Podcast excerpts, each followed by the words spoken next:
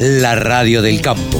Única emisora con programación 100% agropecuaria. Y a propósito de la encefalomielitis equina del oeste, eh, tuvimos la oportunidad de tener un testimonio de la directora nacional de Sanidad Animal del SENASA, Jimena Melón, quien decía al respecto lo siguiente. El Instituto de Virología Vanela de la Universidad Nacional de Córdoba tipificó el virus que fue motivo de las notificaciones de sospechas y de casos de encefalomielitis y es encefalomielitis equina del oeste, el virus que está circulando en nuestro país. Inmediatamente después del fin de semana, que fue cuando se llegó al diagnóstico de encefalomielitis equinas, eh, se tuvo una reunión con el sector privado, se hizo una convocatoria amplia de la CONAE, la CONAE es la Comisión Nacional de Sanidad y Bienestar de los Equinos, se hizo la convocatoria amplia con todos los representantes del sector y además con las cámaras de, productos veterinarios. Eh, y bueno, se discutieron eh, una serie de temas que están relacionados específicamente a este hallazgo de encefalomielitis equina del oeste en Argentina. Bueno, en primer lugar, eh, es fundamental y muy necesaria la comunicación, por eso estamos haciendo este tipo de información. Tener información correcta y fehaciente es muy importante, por eso también se convocó inmediatamente a la Comisión de Sanidad y Bienestar Equino. Además, eh, durante el fin de semana y ante el primer hallazgo o resultado positivo de, de la enfermedad encefalomielitis equina, en este caso del oeste, se hizo una restricción de movimientos de egreso de aquellas provincias que tenían resultado positivo a la enfermedad. Eh, y además las principales medidas o herramientas que se tiene para la prevención de esta enfermedad la constituyen en primera medida la barrera hacia la picadura de los insectos. Es una enfermedad que se distribuye con los mosquitos, tanto los humanos como los equinos en este caso la contraen a través de la picadura de los mosquitos.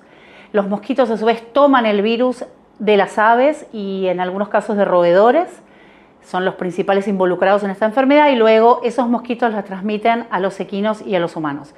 Por eso, la principal herramienta para evitar esta enfermedad y para prevenir esta enfermedad para las personas y para los equinos es el uso de repelentes. Es importantísimo el uso de repelentes.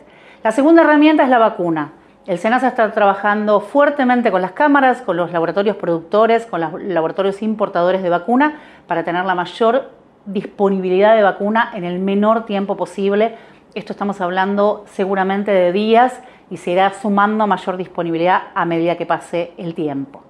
Más allá de estas medidas preventivas de control de movimiento, pero sobre todo de las medidas que se usan para el control que tienen que ver con el mosquito y con la vacuna, eh, surgió de la reunión con el sector y del trabajo permanente con el sector y con otras instituciones la necesidad de establecer un protocolo para los eventos secuestres, eventos deportivos u otro tipo de eventos secuestres.